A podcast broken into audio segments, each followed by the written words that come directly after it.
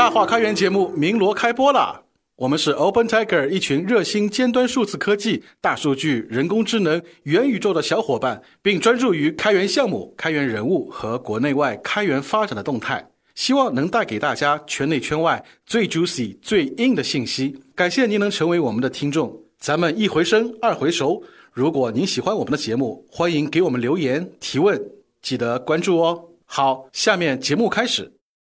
Open Techer.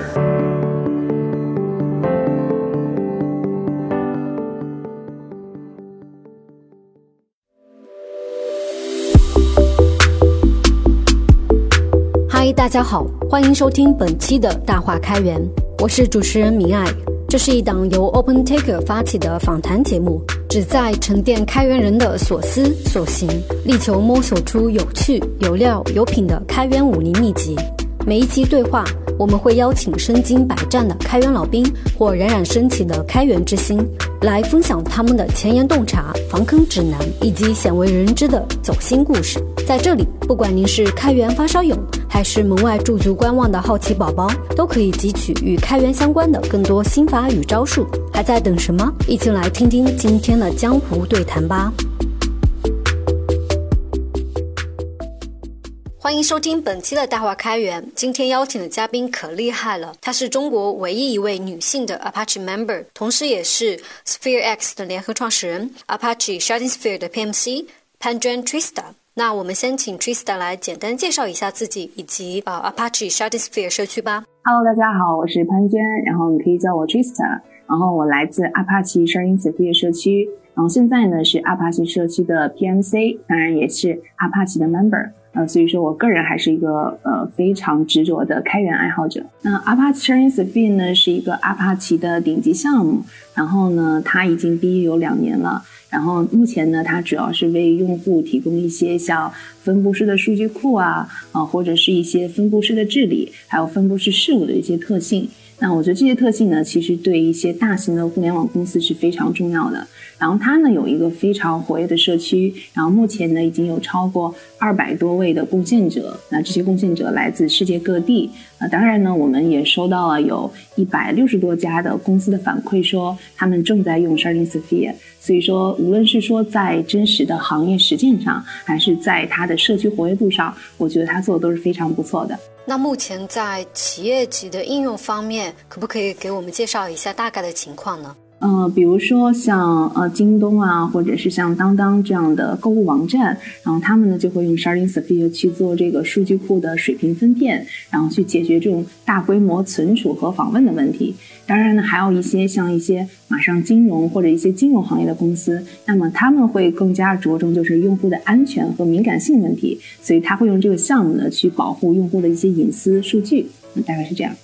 这些企业级客户，他们目前的一个付费情况大概是怎样的呢？首先呢，Apache Sharing Sphere 它是一个免费的开源的生态和社区，所以说从这个层面上讲呢，所有的刚才说到一百六十多家用户肯定是免费在用。那么有一些公司呢，他会觉得哇，这个功能还蛮不错的，然后他们会投入一些时间和精力来参与到社区的开发当中。然后这个呢是它的一个开源生态。当然未来呢，我们是有商业计划的，也是说希望能够为一些企业提供一些企业定制级的商业服务，是这样子的。在开始介绍的时候，你也有提到 Apache Sharding Sphere 的社区很活跃。那在社区活动这一块，大概是怎样的一个情况呢？呃，社区活动还蛮多的。其实我觉得最主要还是分为线上和线下。那线上呢，大家会呃集体会有一些呃 meet meeting 啊，然后在这些会议上，我们会讨论一些接下来要做什么事情啊，或者单纯的是分享一些行业的技术。当然线下呢，我们也会和阿帕奇或者是跟其他的开源组织一起去举办一些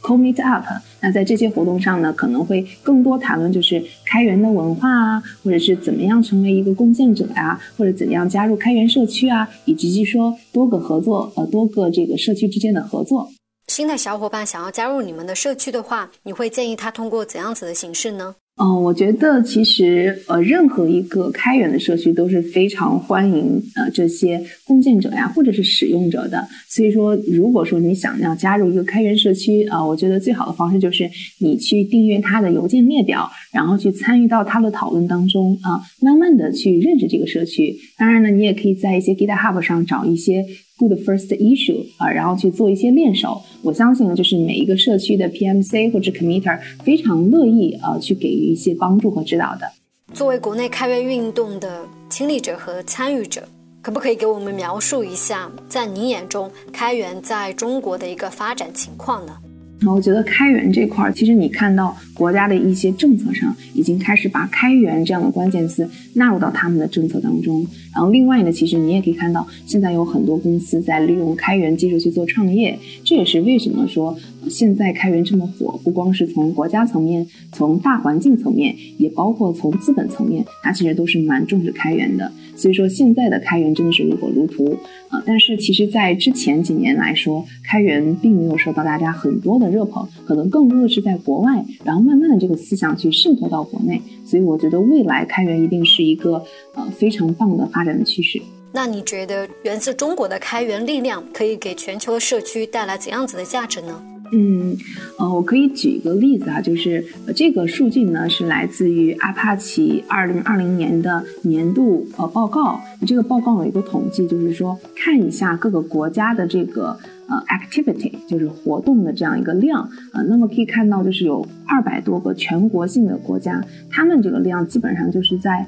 呃两万啊这样的一个水平啊。而 US 美国是七万，中国呢是十三万。对，所以你从这个数字上完全可以看出，中国它的这个用户量和这个访问量是很大的。但你仔细再想想，如果说能把这么多的用户群体去转换成它的付费客户，或者是说一些贡献者，或者是一些收到一些关注，那这个量其实也是不容小觑的。在你看来，开源有哪样子的一些优势和不足呢？我觉得开源的优势其实大家都能够看到，比如说，呃，它是一个非常好的。宣传的方式，其实有很多商业的公司也是想借助于开源的力量啊，去呃卖它或者是宣传它的一些商业的计划啊。但无论如何，开源一定是给大家带来价值的，否则没有人会关注这样一个很好的项目。那另外呢，其实它也是一种工作的方式嘛。其实我们可以看到，尤其是在前不久的这个肺炎期间，那大家基本上是在家办公，所以说开源呢，其实是一种让大家能够在。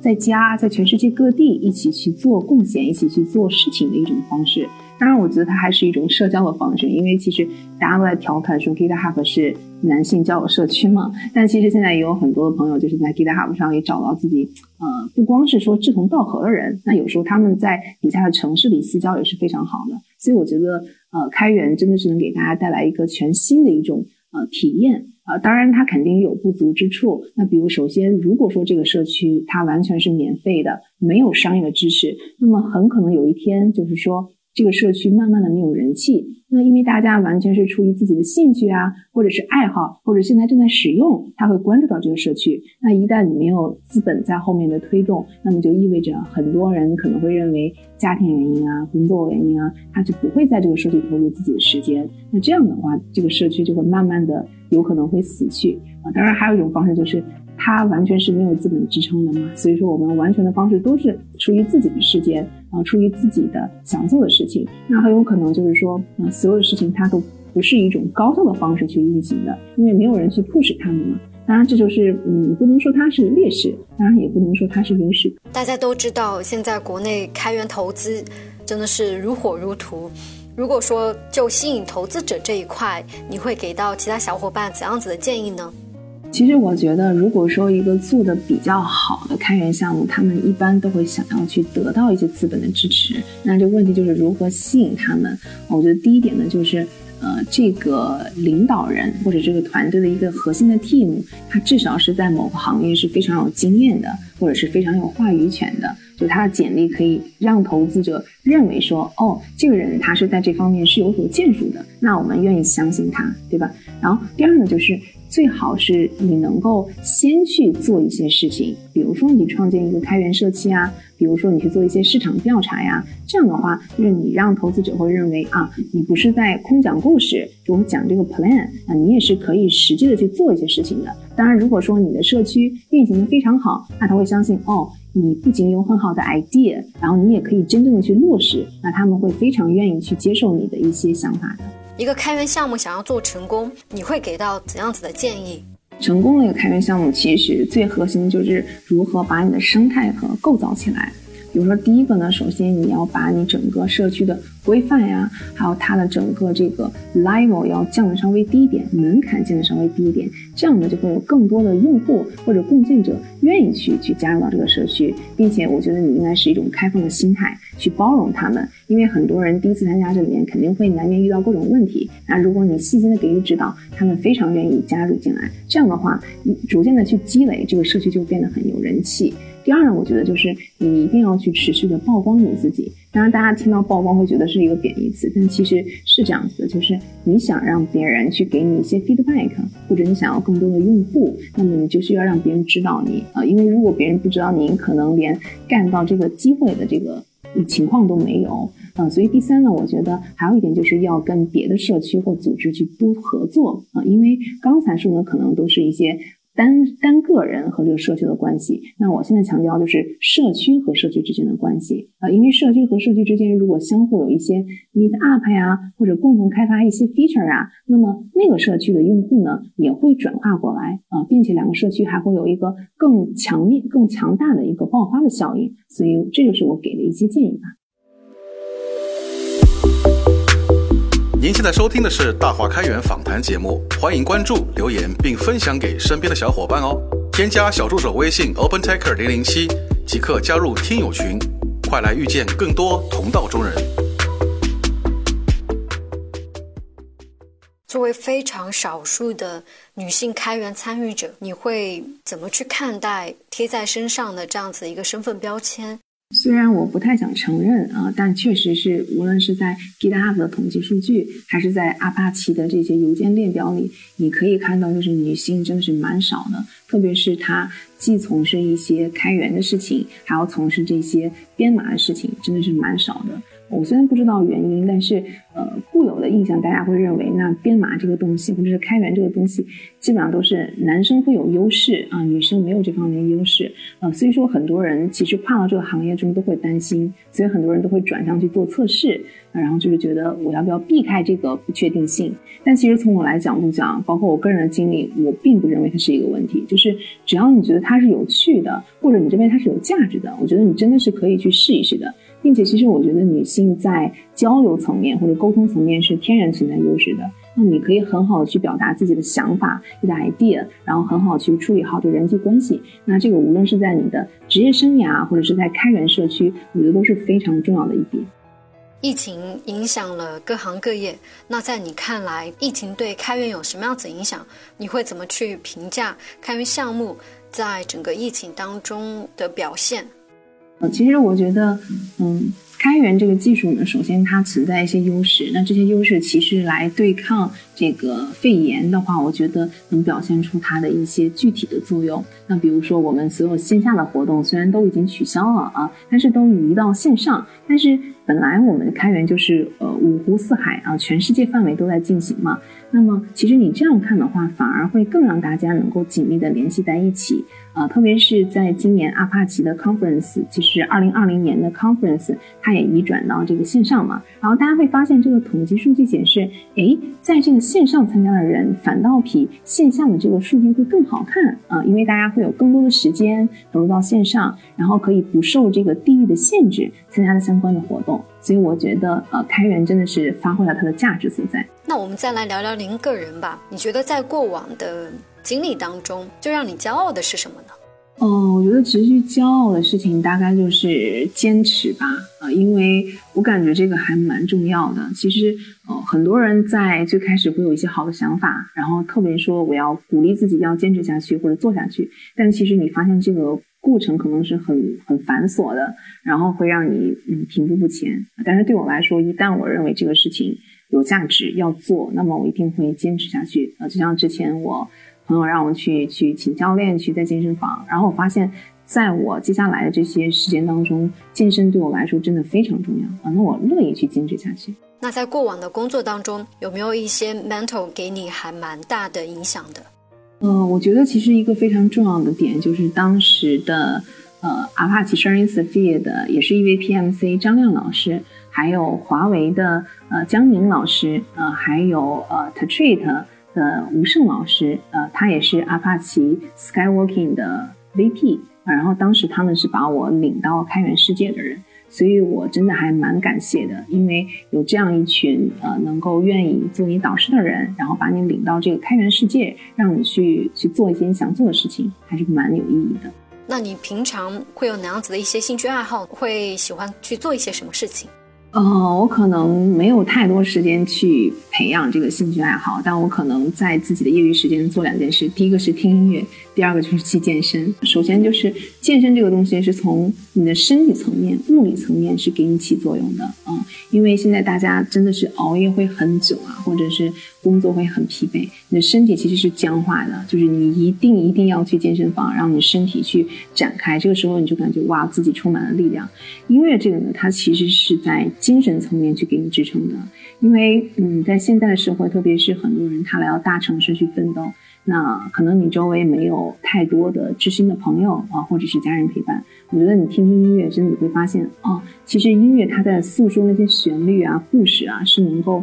touch 到你自己内心的一些情感的，所以我觉得，呃，音乐和这个是这个健身都是必不可少的。如果让你推荐一本书的话，你会给大家推荐什么呢？我想推荐大家一本书，叫《人生的智慧》啊。然后这个书可能听起的名字有点这个心灵鸡汤的感觉啊，但是我觉得这个书真的非常不错，它是能够去一些很。精神层面和底层层面去告诉你啊，就是为什么你要活着啊，以及在这个活着的过程中，你面对的那些不开心或者是开心的事情，你应该怎样去处理，甚至包括说你受到了不不公平的对待啊，都需要去认真的思考一下。如果让你来畅想一下十年后的自己，呃，可不可以给大家描绘一下？呃，其实之前也会有问到这样的问题，但我一般是没有答案的啊，因为我。个人不会有五年到十年这样一个规划，可能在我我会更加关注于我现在所做的事情，以及我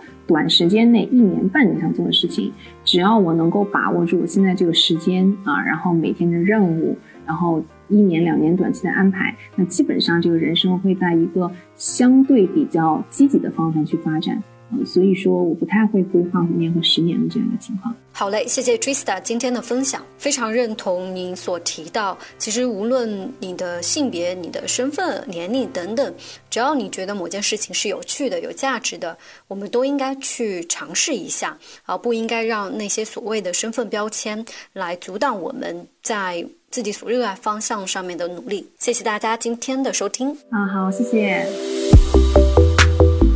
本期的大话开源就到这里了。如果喜欢本节目，欢迎转发给身边的朋友。我们也期待您在节目后的精彩留言，同时也邀请您加入我们的听友群。入群只需添加小助手的微信号 OpenTaker 零零七，备注开源，就能和更多小伙伴切磋武艺了。也欢迎大家关注 OpenTaker 开源星系的微信公众号和视频号，解锁更多精彩内容。感谢大家的收听，我们下期再见。